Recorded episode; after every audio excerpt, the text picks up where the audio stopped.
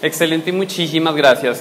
Y bien, ya para empezar a hablar un poco acerca del tema que nos trae aquí hoy, que es cómo podemos nosotros, como profesores, como educadores, como impartidores de conocimiento para que nuestros estudiantes, para que las personas los implementen en su vida y logren un resultado específico, podemos organizar ese recurso que a veces parece tan escaso que es el tiempo, para que le podamos sacar el máximo provecho, para que nosotros podamos uno, lograr más éxito en nuestra vida profesional, como profesores, como maestros, como educadores, pero más importante o igual de importante en nuestra vida profesional. Porque no sé si solo sea en, en, el mundo empresarial, que es donde yo más me desenvuelvo, pero muchas veces nuestra profesión ocupa la mayor parte de nuestra vida y eso implica que estamos sacrificando otras áreas que son muy importantes. Y no sé si alguno de ustedes quizás está eh, pensando esto, pero ustedes ven aquí bastante joven y dicen que viene a ser un chico cada 17 años a hablar de gestión y organización del tiempo. Y la verdad es que yo solo vengo acá a compartir una serie de ideas que con base más que nada en la observación y en la oportunidad de trabajar con varios empresarios, sobre todo emprendedores y líderes de diferentes campos, de cómo nosotros empezamos a tomar decisiones un poco diferentes para simplificar nuestra vida y que eso haga que las cosas sean mucho más sencillas. Entonces, eh, Wilson estuvo hablando un poco más acerca de lo que me dedico, pero para contar un poco más allá de por qué surge este tema y por qué para mí es tan importante, les voy a contar en dos minutos cuál es la razón personal de por qué me he dedicado a esto. Y es, yo nací en una familia en donde mi papá trabajó durante 30 años, gran parte de toda su vida profesional, en una multinacional. En algún momento esa multinacional la iban a trasladar porque la compró una compañía más grande y, e iban a trasladar la sede. Entonces eso implicaba que nosotros tendríamos que mudarnos a otra ciudad. Mi familia en ese momento no estaba dispuesta a hacer eso, entonces se tomó la decisión de que mi papá iba a aceptar la liquidación de esa empresa. Entonces, la historia corta es que mi papá acepta esa liquidación, le ingresa una muy buena suma de dinero y obviamente para mantener las finanzas en la casa se decide poner un restaurante, que de hecho se puso muy cerca a, eh, a la Universidad Libre, aquí de hecho en el centro de Bogotá, y el restaurante al cabo de año y medio no estuvo dando los frutos que se debían y nuestra familia entró en quiebra.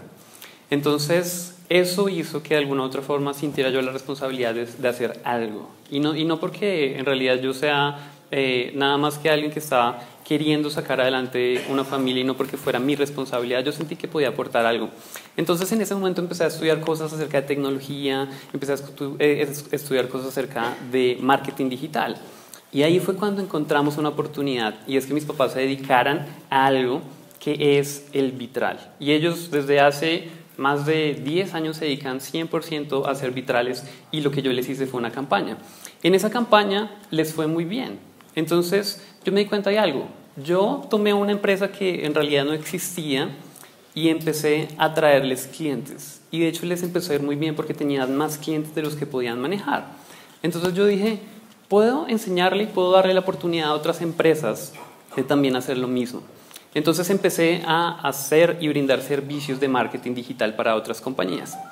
Y el caso es que al cabo de unos años yo me encontré trabajando para muchos clientes me encontraba trabajando fines de semana, en las noches, llevándome trabajo para mi casa, y bueno, me refiero a las noches, etcétera, etcétera, sacrificando parte de mi vida personal.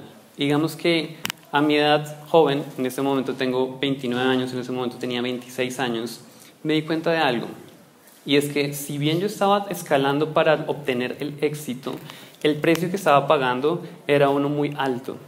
Me di cuenta en un momento en que me enfermé de una amigdalitis muy, muy fuerte, porque no estaba durmiendo bien, no me estaba cuidando, etcétera, etcétera.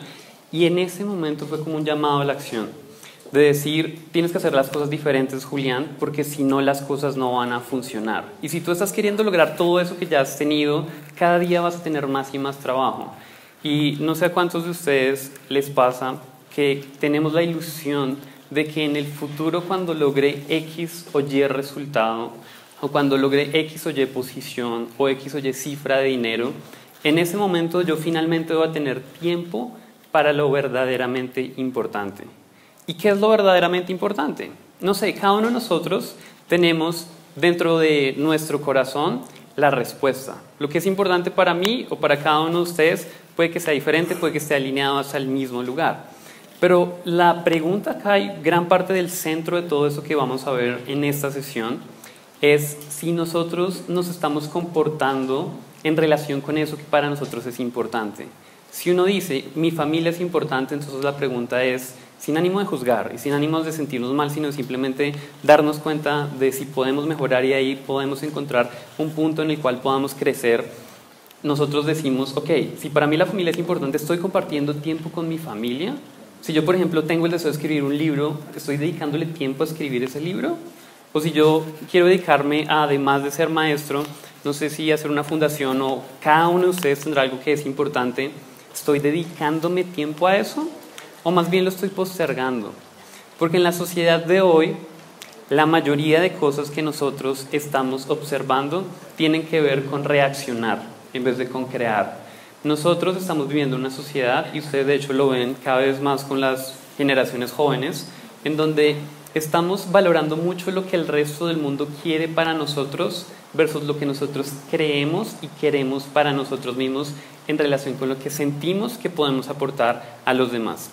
Entonces, para, ese es como el, tema, como el tema central de esta charla y es dentro del foco central literal de todo esto está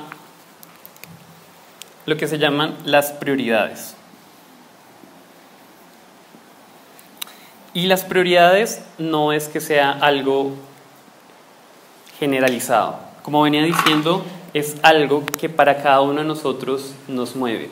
Y cuando nosotros hablamos del recurso tiempo, necesitamos empezar a valorarlo en relación con si estamos atendiendo estas prioridades en nuestra vida o no. Y hay algo en lo que quizás desconozca un poco, de acá me gustaría por favor su participación, y es como maestros, como docentes, como educadores, ¿cuáles dirían que son los principales retos en relación con el manejo o la gestión de su tiempo? ¿Quién me puede dar un par de retos a los que ustedes se enfrentan diariamente en relación con el tiempo? A la atención de alumnos. Es decir, mucho tiempo para atender a alumnos. Para calificar. Calificar, ok. Hacer informes. Hacer informes.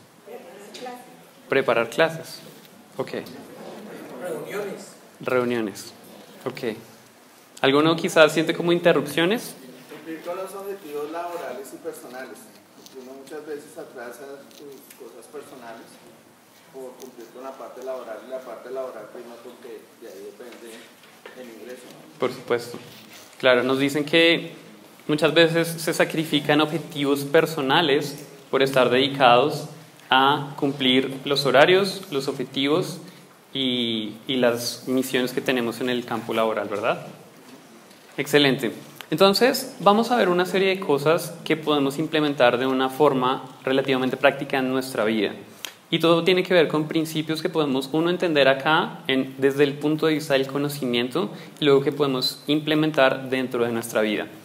Uno de los principales eh, objetivos de lo que quiero que hablemos el día de hoy es acerca de que nosotros necesitamos identificar muy bien hacia dónde vamos en relación con estas prioridades.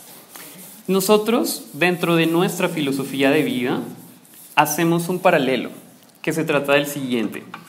Y es, nosotros vemos la vida como un juego. ¿Un juego en qué contexto? No en el contexto de que no sea en serio, sino en el contexto de que nosotros estamos en un nivel determinado de resultados. Y de alguna otra forma en las diferentes áreas de nuestra vida, esta puede ser un área profesional, esta puede ser un área que está muy vinculada a financiera, esta puede ser un área familiar, esta puede ser un área de salud, de bienestar, etc. Hay un siguiente nivel. Nosotros como seres humanos siempre queremos ir más allá, siempre queremos estar en un siguiente nivel de resultados. Obviamente queremos una mejor posición profesional, queremos una mayor relación con nuestra familia en términos de calidad y de cantidad de tiempo que invertimos con ellos. Queremos obviamente mayores ingresos económicos para que eso represente una mejor calidad de vida para nosotros y para los nuestros. Y queremos en cada una de estas áreas acá.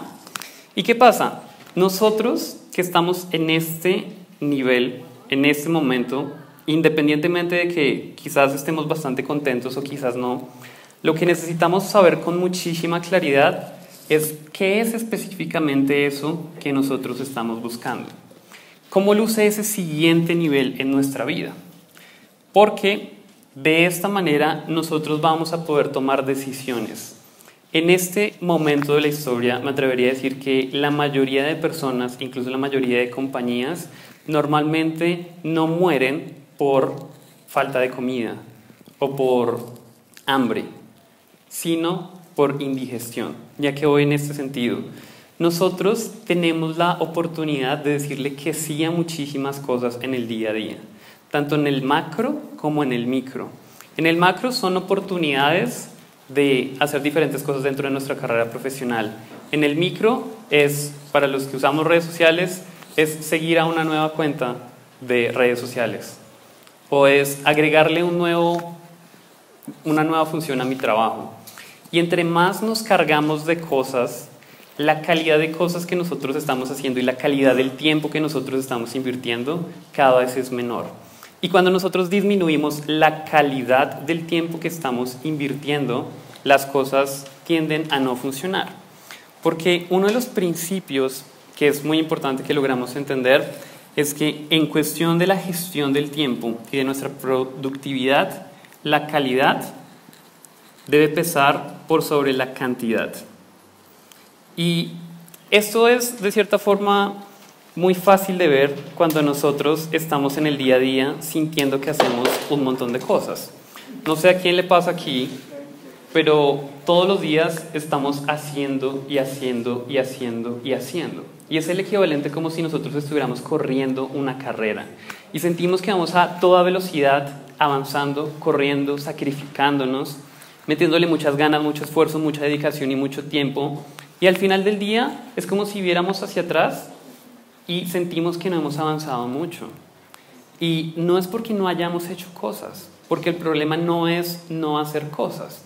El problema es si nosotros estamos yendo en dirección de eso que nosotros sabemos. Por eso, uno de los pilares muy importantes del alto rendimiento y la alta productividad es la claridad.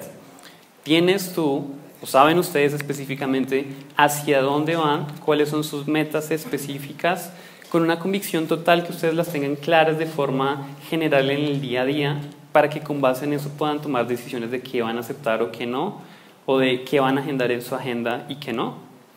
Porque lo que normalmente sucede es que nosotros en algunos momentos del año nos empezamos a preguntar, bueno, ¿y yo qué quiero para este quizás nuevo año? Cuando se acaba el 2018, empieza el 2019, quizás muchos de nosotros tomamos el tiempo para pensar y decir, bueno, este 2019, ¿qué va a suceder? Y uno dice, este año sí voy a hacer esto, X, Y, Z, W. Y normalmente, no sé si les pasa, pero a mis clientes y a la mayoría de gente con la que tengo la oportunidad de trabajar les pasa, y es año a año estamos poniéndonos las mismas metas. Yo conozco personas que literalmente durante más de 10 años han dicho, yo este año sí voy a iniciar mi propio negocio, o empezar a cuidar más de mi salud, o dedicarle más tiempo a mi familia, o X, cualquiera que sea. Y al año siguiente se están diciendo exactamente lo mismo. Y hay una sensación un poco incómoda quizás de frustración, con uno mismo porque uno dice, pues pasó un año completo, 365 días y siento que no hice nada. De hecho, no sé si la, por ejemplo, mi mamá tiene un dicho y es este año se pasó volando y no se hizo nada. Y no es porque no hayamos hecho cosas, vuelvo, insisto, esto, esto necesita ser, como dice uno de mis mentores, Robin Sharma, un tatuaje mental que nosotros tenemos, uno de esos principios de vida bajo los cuales nosotros nos recordamos y con base en eso podemos tomar decisiones diferentes. Y el principio es, no importa las cosas que tú haces a menos de que ellas vayan relacionadas con tus prioridades y con tu siguiente nivel en la vida. Entonces, por eso es que no se trata acerca de qué tantas cosas hacemos, sino de la calidad de ellas. Porque si uno sabe que el objetivo de uno es lograr este resultado y uno al día invierte 30 minutos en algo que lo va a acercar por lo menos un paso, así sea pequeño, hacia eso, esa consecuencia de pasos nos va a llevar inevitablemente en el largo plazo a disfrutar de este resultado. Pero, ¿qué pasa? Muchas veces no estamos conectados con estos. ¿Por qué? Porque no estamos mirando allá arriba donde queremos estar. Estamos mirando aquí abajo a las cosas que están urgentes, a las cosas que requieren el resto del mundo para nosotros y estamos reaccionando literalmente a lo que nuestro entorno, nuestros compromisos laborales, nuestra sociedad, el grupo externo nos está diciendo que queremos, que necesitamos hacer en nuestra vida. Y nosotros normalmente decimos, pero en el momento en que yo logre, en el momento en que yo logre resolver todo esto que está acá, voy a tener el tiempo suficiente para llegar a ese otro siguiente nivel. Y la verdad es que es una ilusión, porque cada uno de nosotros nos damos cuenta que entre más pasa el tiempo, estas cosas que hay que resolver normalmente son más. Y es como en algunas de las películas, es como si uno matara a un monstruo y salen dos. Las cosas urgentes y las cosas que están ahí esperando, como de cierta forma incendiarse y que le generan a uno esa ansiedad de querer resolverlas ya, siempre se van a multiplicar. Y no va a haber un momento en el que nosotros podamos estar libres de ello.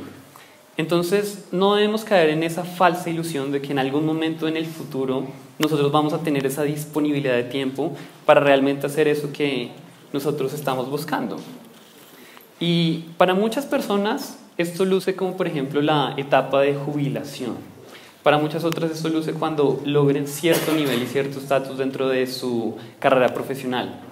Lo que necesitamos entender es que si en realidad y si de verdad nosotros queremos llegar a este punto, necesitamos empezar a entender que el camino empieza ahora y lo podemos estar recorriendo a diario. Entonces, por eso la primera técnica o estrategia que les quiero recomendar que prueben si no lo hacen es que ustedes empiecen a tener una forma diferente de agendar su tiempo, de manejar su agenda y utilizar su calendario. Primero desde el punto de vista estratégico y segundo desde el punto de vista práctico de, ponerlo sobre el papel o sobre el calendario digital.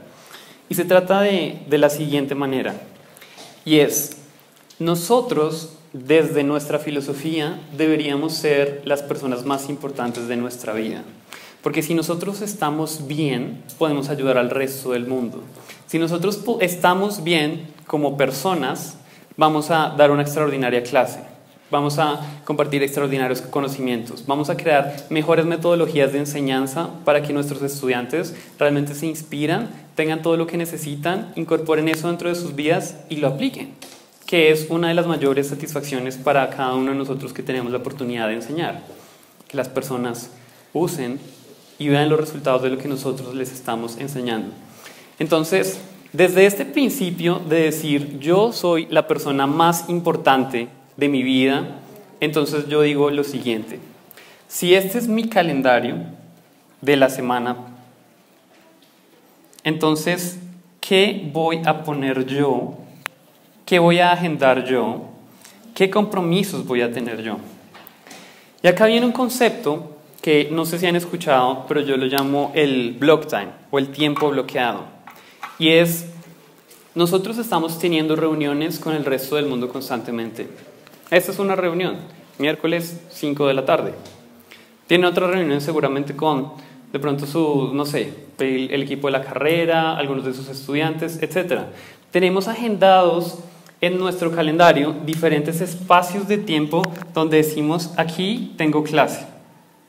Aquí el miércoles a las 5 de la tarde tengo esta reunión con el equipo de profesores para determinados objetivos. Luego acá me voy a reunir con esta persona, etcétera, etcétera. Pero yo hago una pregunta, si nosotros somos la persona más importante con nosotros mismos, ¿cuándo fue la última vez que agendamos tiempo con nosotros mismos para trabajar en algo que realmente es importante para nosotros? Y muchas veces la respuesta es, hace mucho que no lo hago. Y la pregunta es, ¿por qué? Es porque nosotros hemos dejado que el resto del mundo, que las prioridades del resto de las personas se vuelvan más importantes que eso que realmente es importante para mí. Entonces, ¿cuál es mi invitación? Mi invitación es que la próxima vez que planeen, es decir, mañana en la mañana, ustedes con esta claridad de decir, ok, yo quiero escribir ese libro, yo quiero poner esa fundación, yo quiero lo que sea que ustedes busquen y quieran como su meta más importante, ok, ¿qué cosa pequeña que me tome 30 minutos, incluso una hora, yo puedo agendar hoy mismo o puedo agendar mañana o en los próximos días. Y ustedes, al igual que tienen una cita hoy miércoles a las 5 de la tarde, agenden una cita con ustedes mismos en alguno de los horarios que tengan disponibles. Si no tienen el horario laboral, ustedes pueden decir, ok, el jueves a las 8 de la noche voy a dedicar 30 minutos a mi proyecto de vida o a eso que yo quiero realmente conseguir en mi vida. Porque cuando nosotros pasamos a quizás esperar que en algún momento las cosas funcionen mejor para que nos sucedan, y empezamos a darnos cuenta que podemos agendar y sean ventanas pequeñas de tiempo para decir, yo quiero escribir ese libro. Ok, dediquemos esta semana 30 minutos a por lo menos pensar en la idea y en el concepto. Me siento yo con una hoja de papel, con mi café favorito, con música clásica, con lo que sea que me inspire y estoy dedicándome a eso que quiero. Porque muchas veces estamos esperando que llegue el momento perfecto, que llegue cuando yo tenga tiempo. Pero no hay tal cosa que en algún momento voy a tener tiempo. Se trata de que yo con el tiempo que tengo, que es exactamente igual para todo el mundo, lo agende, lo priorice de tal forma que esté alineado con eso que yo quiero. Si no, seguramente para la mayoría vamos a seguir viviendo como lo hemos estado, en modalidad de reacción, en modalidad de estar pendiente de qué es lo que quiere el resto del mundo para nosotros y sin sentir realmente que estamos avanzando en la vida, simplemente que estamos haciendo lo que tenemos que hacer, pero sin un mayor nivel o sensación quizás de propósito de las cosas que son genuinamente importantes para cada uno de nosotros. Entonces, lo primero que les invito es eso, a que ustedes, cuando vayan a planear, esa su semana, su día, su mes, etcétera, etcétera, digan eso. ¿Qué periodos de tiempo yo voy a bloquear y hay veces no necesariamente es con uno mismo, hay veces es con otra persona. Me voy a reunir con, con otro profesor porque vamos a trabajar en este proyecto en conjunto porque es importante para los dos. Agendemos ese tiempo y hagámoslo real. Pasemos, y no solo pasemos, sino no hagamos que todo lo que nosotros estamos de alguna otra forma agendando en nuestro día a día venga de la reacción, sino más bien que venga de la creación, de la creación, de la proactividad de decir, esto que yo quiero va a representar que yo lo consiga si lo estoy agendando en el calendario. Entonces, esa es una de las primeras eh, estrategias que les quiero compartir. Lo siguiente es, de aquí, por favor, alce la mano quien procrastina, deja las cosas para última hora o deja algo que es importante para después. ¿Soy yo? ¿Vale? Ok. Listo. Al lado de la procrastinación hay unas sensaciones que no son nada agradables. Hay culpa, hay veces hay frustración, hay veces hay una sensación de que nosotros deberíamos estar haciendo eso, pero no lo hemos hecho. Y la procrastinación en sí simplemente es una forma que nosotros tenemos para evitar quizás la dificultad de muchas cosas que quizás no son muy placenteras. De hecho, la primera vez que yo aprendí acerca de este concepto que les quiero compartir el día, en la, en la tarde de hoy, se lo escuché a alguien que lo hacía en referencia de presentar su tesis de grado en la universidad. Entonces él, que se llama Timothy, en Estados Unidos, tenía que presentar su tesis de grado para poder graduarse. No me acuerdo la carrera. Entonces decía, simple, tengo un año, entonces acá se acaba el año, este es el tiempo, esta es la cantidad de, de trabajo que le va a poner, entonces él dice simple, si lo divido en trimestres, entonces yo puedo empezar trabajando el trimestre no mucho, luego empiezo a trabajar un poco más en la tesis, luego empiezo a trabajar un poquito más, y luego acá, en el último trimestre, le dedico la mayor cantidad del tiempo y aquí mi trabajo de tesis está terminado. Ese era su plan. Como muchas veces nosotros decimos, tenemos un mes para hacer este informe, tenemos dos meses para hacer esto, tenemos un año para hacer la tesis. Y en la mayoría de los casos lo que sucede es esto. El primer trimestre pasó y no le dedicó nada de tiempo. El segundo pasó y tampoco le dedicó absolutamente nada de tiempo. El tercero pasó y no le dedicó nada de tiempo. En el último mes, cuando ya veía la fecha límite, que estaba muy cerca, le empezó a dar miedo. Le empezó a dar susto de decir, madre, quizás no logré conquistar mi proyecto de la tesis. Y se siente mal uno conmigo, uno con uno mismo, el decir, pasó todo este tiempo y no avancé nada. ¿Qué es lo que hay de malo conmigo? Entonces, todo su trabajo que estaba en este plan maravilloso se condensó en dos semanas en donde encontró la ética de trabajo que nunca había tenido en su vida, en donde encontró la creatividad y la inspiración que nunca había tenido en su vida, en dos semanas, cuando tuvo un año. Y la pregunta es, ¿por qué? Y la razón es porque nosotros cuando tenemos una fecha límite, un compromiso o algo, es muy normal que nosotros dejemos que se condense el tiempo hacia ese punto pequeño en donde nosotros sentimos que debemos terminar eso porque si no las consecuencias nos van a pegar directamente en la cara. ¿Y cuál es la contra, de cierta forma, de esto para poder solucionarlo? Es, primero, la procrastinación, si lo vemos en realidad, no tiene nada de malo per se. El problema es la sensación que nosotros le hemos atribuido. En la procrastinación, nosotros vemos que la podemos identificar en nuestra vida de una forma muy sencilla, a través del lenguaje. Cuando yo digo debería, lo que siga ahí es algo que probablemente estamos procrastinando en. Debería hacer ejercicio, pero no lo estoy haciendo. Debería compartir más tiempo con mi familia, pero no lo estoy haciendo. Debería tal cosa, pero no lo estoy haciendo. Ese es uno de los lugares donde podemos identificar en qué estamos postergando y qué estamos procrastinando. Otro lugar es donde decimos no debería, pero no me he detenido de. Yo no debería comer este tipo de comida, pero aún la sigo haciendo. Yo no debería distraerme tanto en redes sociales, pero aún sigo así. Y todo es una relación con nosotros mismos.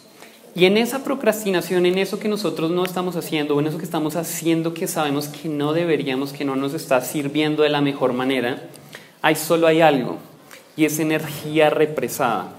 Ya que voy con esto.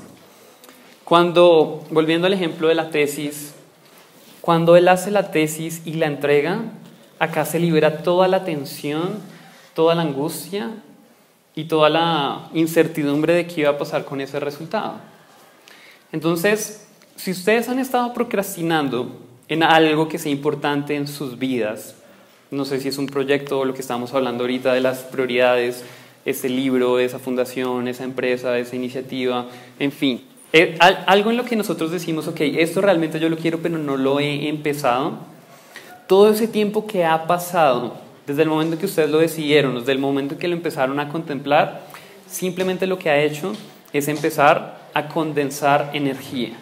Y en el momento en que ustedes empiezan a tomar acción, sea mañana 30 minutos, sea pasado mañana 15 minutos, sea la próxima semana una hora, en ese momento ustedes empiezan a dar cuenta que las cosas, uno, no son tan difíciles como parecen, y dos, que la energía que ustedes van a sentir en el momento en que empiecen a hacer eso que han venido procrastinando, es, es extraordinaria en el sentido de que nosotros decimos, ok, bueno, esto ya, ya siento que estoy por lo menos dando un paso.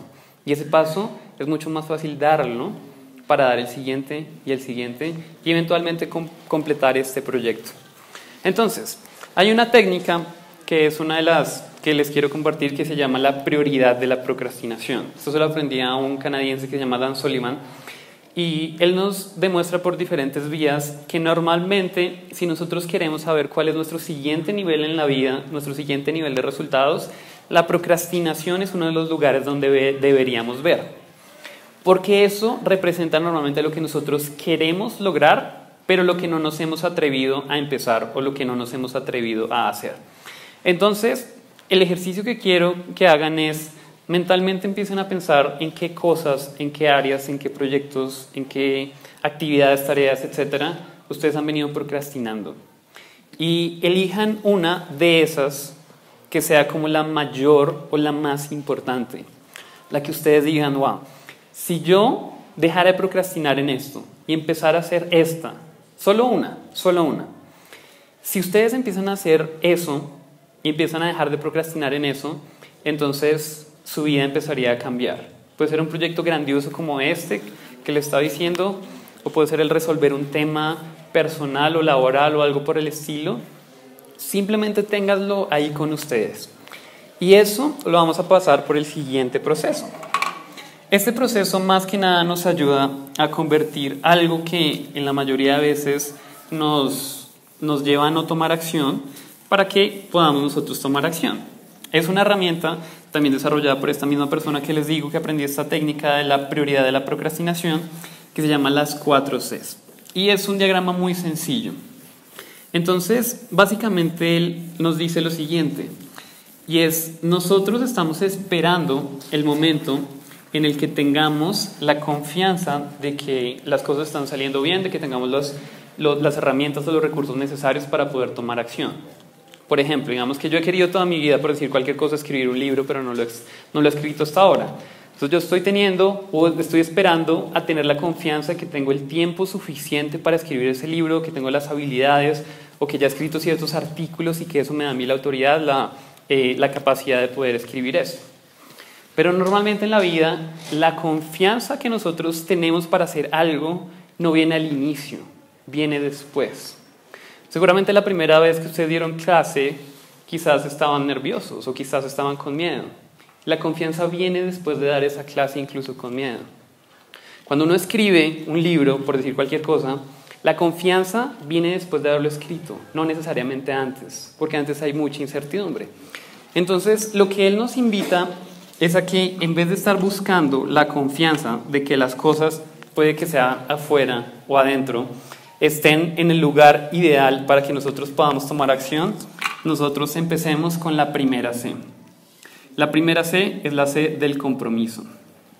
Entonces, el compromiso básicamente es algo que nosotros hacemos con nosotros mismos o con otras personas en donde decimos, yo me comprometo a este resultado con esta fecha.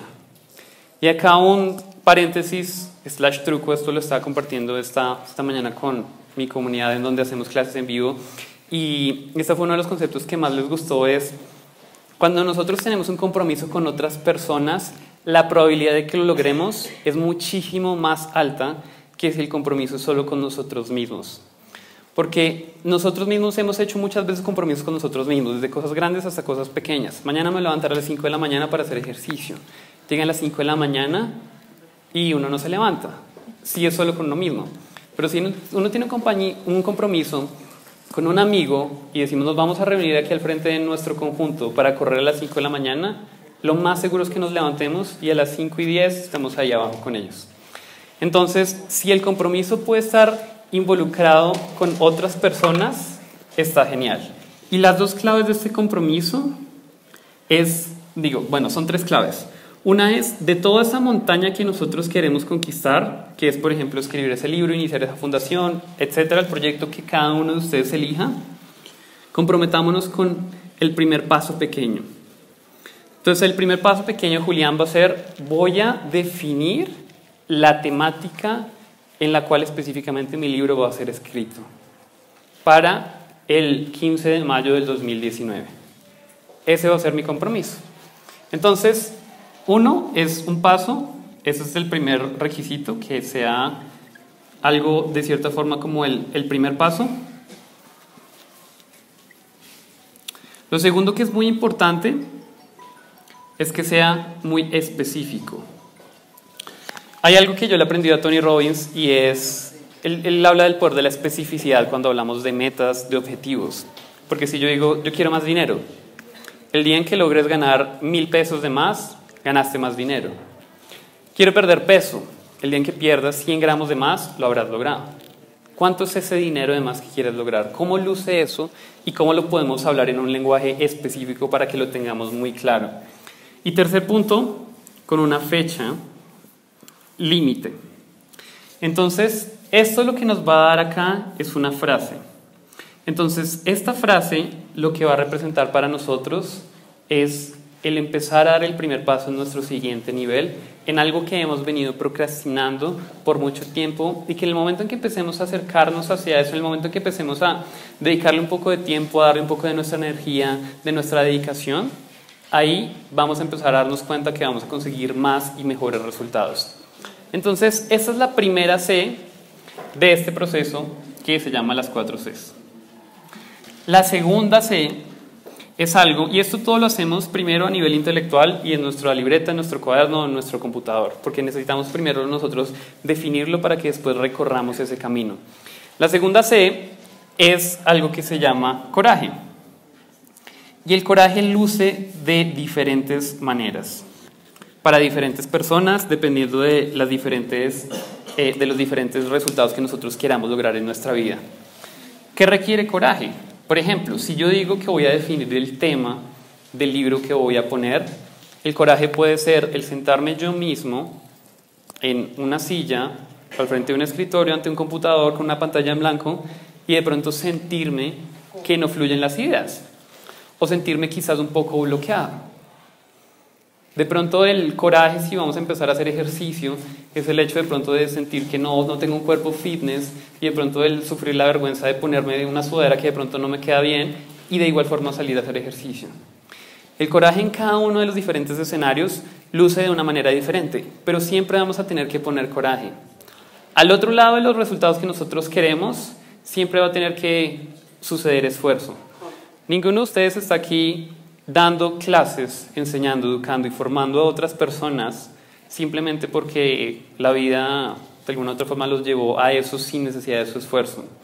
Ustedes han educado, muchos de ustedes han, la mayoría de ustedes, por no decir todos, han trasnochado, han hecho muchísimas cosas que les dan en este momento la confianza, la autoridad y la responsabilidad de poder ponerse al frente de alguien y decirles, haga esto, siga esta metodología, aprenda esto y aplíquelo en su vida si usted quiere ser un gran, una gran persona y un gran profesional. Y entonces nosotros necesitamos anticipar lo mismo para las cosas que son importantes para nosotros. Entonces, acá en el coraje, básicamente lo que vamos a hacer es escribir esa lista de cosas que nosotros anticipamos que van a ser difíciles, que van a ser quizás aburridoras o que en muchos casos, muchos casos quizás nos dan miedo porque no las hemos hecho, porque generan incertidumbre, etcétera, etcétera. Luego de eso, pasamos a la tercera C. La tercera C es cómo, o mejor dicho, cuáles son las capacidades, vamos a escribirla acá con cap, cuáles son las capacidades que yo voy a desarrollar luego de haberme comprometido y de tomar el coraje para hacer eso que dije que me iba a comprometer a. Acá se van a habilitar una serie de capacidades, porque en otros escenarios hay muchas personas que dicen, ok, yo voy a escribir ese libro, pero cuando yo tenga la capacidad de escribir libros, cuando yo sepa redactar bien, cuando yo haya tomado dos o tres talleres de escritura, cuando yo sepa cómo escribir un libro bestseller, etcétera, etcétera. Y muchas veces nosotros estamos persiguiendo esas, esas capacidades sin necesidad de atravesar este proceso. Y por eso es que muchas veces y ah, hablo por el lado de mis clientes, se la pasan formándose, se la pasan leyendo libro tras libro, se la pasan estudiando curso tras curso, se la pasan asistiendo a entrenamiento tras entrenamiento, pero nunca dan ese primer paso. Son esas personas que quieren ser speakers o quieren ser conferencistas y van a los cursos de cómo hablar en público, de respiración, de cómo hacer reír a las personas, etcétera, etcétera, pero nunca dan una clase, nunca dan un seminario ante un grupo de dos personas. Nunca lo están haciendo, porque creen que solo una vez ellos tengan la capacidad y sean realmente buenos en esa capacidad, van a poder hacerlo. Pero normalmente la capacidad viene después de que nosotros hacemos la cosa. La primera clase de ustedes fue de un nivel, la siguiente de otro y así sucesivamente. Cada vez que nosotros hacemos la cosa, nos volvemos más buenos en eso. Cada vez que enseñamos, cada vez que eh, inspiramos a las personas, cada vez que hacemos ejercicio, cada vez que hacemos algo, nos volvemos mejores. Entonces necesitamos darnos cuenta que esta acción que nosotros ponemos acá a través de este coraje nos va a dar una serie de diferentes capacidades. Entonces acá nosotros decimos, ok, ¿cuál es esa capacidad que yo voy a obtener? Es decir, que voy a ser capaz de hacer algo que antes no era capaz de hacer antes de haber puesto en marcha esta acción. Entonces uno las lista acá esta capacidad, la capacidad de poder eh, inspirar a las personas, la capacidad de, de, etcétera, etcétera. Y vamos para la última, que es con la que estamos iniciando, que normalmente estamos empezando nosotros a creer que es la que nos falta para poder empezar a tomar acción. Y es de la confianza. Acá es cuando viene la confianza. Cuando, cuando tú das ese primer paso, incluso cuando las cosas no salen bien, la confianza es algo que se activa. La confianza se activa cuando tú dices, ok, voy a escribir ese libro, no tengo idea cómo escribir libros, pero tú escribes esa primera página. Entonces de pronto, oiga, no es tan difícil. Sí, efectivamente no me gusta mucho, pero por lo menos ya sé qué es lo que tengo que corregir, qué es lo que tengo que hacer diferente para poder escribir el capítulo entero, la sección entera y el libro entero. Entonces, este proceso, cuando ustedes lo, lo viven y pasan su procrastinación más grande, primero haciendo este compromiso, luego diciendo, ok, ¿cuál es el coraje que yo voy a tener que implementar en, sus, en mi vida para hacer esto? Luego anticipar, ok, ¿cuáles son esas capacidades que me van a surgir a través de eso? Y finalmente decir, ok, yo acá voy a tener la confianza de que, y lo listamos. Y mi invitación es a que ustedes pongan este compromiso de acá como una de sus prioridades del siguiente trimestre. Solo es una cosa. Porque cuando nosotros nos enfocamos en hacer una cosa de esas que están alineadas con nuestra prioridad y damos el primer paso y hacemos eso en un trimestre, no se imaginan cómo se van a sentir. Y esa es mi invitación. Se van a sentir motivados, van a sentir que están avanzando, van a sentir que esto les está cambiando positivamente la vida, van a sentir que están haciendo algo que realmente vale la pena y eso va a hacer que ustedes quieran hacerlo al siguiente trimestre. Porque una de las cosas interesantes, es como dice el dicho, no me acuerdo de, de, de, dónde surge, pero es el mejor momento para sembrar un árbol fue hace 20 años y el siguiente mejor momento es ahora mismo. Entonces, independientemente si ustedes han procrastinado o han postergado durante semanas, meses o incluso años algo, el mejor momento para empezar a hacerlo literalmente ahora. Porque si ustedes dejan pasar otra semana, otro mes, otro trimestre, otro semestre, otro año, y no lo han hecho, ese tiempo finalmente se va a utilizar en otras cosas. De eso no hay duda. La pregunta es si ese tiempo ustedes le van a dedicar por lo menos una porción de él algo que represente un crecimiento en sus vidas y algo que ustedes realmente quieren. Entonces, esta es la técnica de, o la estrategia de las cuatro Cs. Y vamos a terminar con algo que, que es parte de, de, lo que el profesor Wilson acá me invitó especi especialmente a hablar con ustedes. Y es bueno, todo eso está genial y nosotros somos, todos nos hemos identificado, hemos identificado en el mundo que la tecnología está cambiando muchas de las cosas de cómo funcionan las relaciones humanas, cómo funciona el marketing, cómo funciona la publicidad, cómo funciona un montón de cosas y también influye en cómo nosotros invertimos nuestro tiempo. Cada vez más estamos consumiendo tecnología y e independientemente de que sean ustedes o no, también esto nos va a ayudar a entender específicamente cómo podemos ayudar más a nuestros estudiantes para que se enfoquen en lo importante. Vivimos en una sociedad llena de distracciones todo el tiempo con las diferentes redes sociales, con las diferentes notificaciones. Y esto es algo que es parte de mi misión de vida y es generar conciencia en las personas que nosotros necesitamos tomar el control de nuestras vidas, porque nunca va a haber una notificación en nuestro celular que diga, oye, tú tienes que cuidar tu relación con tu pareja, oye, tú tienes que cuidar tu salud, Nunca, nunca, nunca va a pasar eso. Pero sí todos los días, cada 15 minutos o cada 6 minutos, como nos dice el estudio de Avantel, que nos dice que revisamos, en promedio una persona revisa el celular 150 veces al día. Eso es más o menos cada 6 minutos durante el tiempo que nosotros estamos despiertos. Lo que sí nos interrumpe y nos dicen es, tu amigo de la universidad acaba de estar en un viaje en Francia.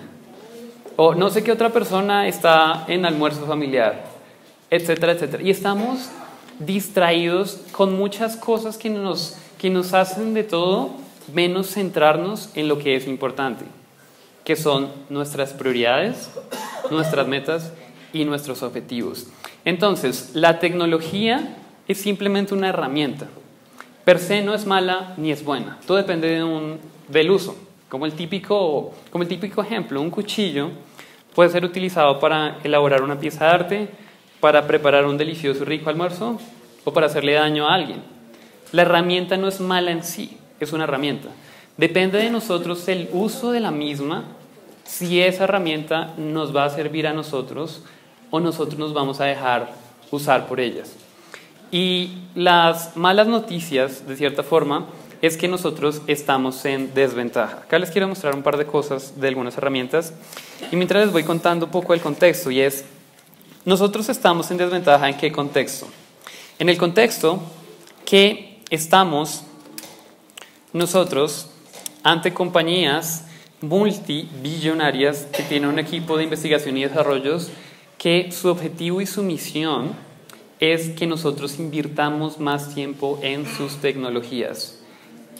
La acción de Facebook o de cualquiera de estas empresas va a subir si nosotros invertimos más tiempo con ellos. Ellos, ellos lo llaman time of consumption. Es el tiempo, que, el, el tiempo que nosotros en promedio estamos en una aplicación, en una tecnología, que es el indicador de ellos. Ellos necesitan subirlo. Por ende, juegan de alguna u otra forma con lo que saben de nuestra psicología, etcétera, etcétera, para que nosotros invirtamos más tiempo. Entonces, ¿cómo nosotros podemos utilizar la tecnología a nuestro favor? Lo primero es, seamos muy conscientes de que la tecnología debe servirnos a nosotros y no nosotros servirle a ella. Entonces, por ende, la tecnología debería ser una ayuda y no necesariamente una distracción. Y aquí abriendo un paréntesis, ¿A quién de ustedes lo distraen las redes sociales en el, en el día de su trabajo? Ok, perfecto. Les quiero compartir una frase que aprendí de otro de mis mentores que se llama Brendan Burchard. Y él dice, si algo te interrumpe o te distrae más de tres veces en el día, no es una distracción, es una elección. Si algo te distrae más de tres veces en el día, no es una distracción, es una elección. Nadie nos está diciendo que entremos a redes sociales. Nosotros somos los que entramos. Obviamente hay un estímulo ahí, pero finalmente nosotros somos los que tomamos la decisión de entrar a ver Facebook o a ver cualquiera de estas redes sociales. E independientemente de eso, lo que necesitamos saber es que cuando nosotros entráramos a las diferentes, ya que les voy a compartir la primera herramienta, que se llama Google Calendar. Calendar. Vamos a ver acá. Listo. Mientras, mientras vamos viendo un par de características de esta herramienta, nosotros debemos ser conscientes que si nosotros le facilitamos a la tecnología que nos esté interrumpiendo o distrayendo, estamos dejando el control en un aparato versus en nosotros mismos. Y eso de alguna otra forma dirían muchos que es el poder el, clavarnos el cuchillo de alguna u otra forma. ¿En qué, ¿En qué contexto? Y es, si ustedes están haciendo un informe, están preparando una clase y están en el computador concentrados, están en flow, en foco, en concentración, y de repente suena el celular, independientemente que lo tengan en el bolsillo, lo tengan ahí encima de la mesa, vibra o suena con una notificación, es muy difícil que nosotros nos contengamos y no querramos ver qué pasó. Es algo importante, es algo urgente, y ustedes podrán corroborar con su propia experiencia de vida que en más del 99% del tiempo no es nada importante ni es nada urgente. Es algo normalmente banal que puede esperar por lo menos hasta la próxima media hora cuando ustedes hayan terminado de preparar esa clase. Pero cuando ustedes, y aquí es algo que, que, que nosotros necesitamos entender acerca de cómo funciona esta curva, es Probablemente muchos de ustedes la conocen y es la curva de atención y de concentración.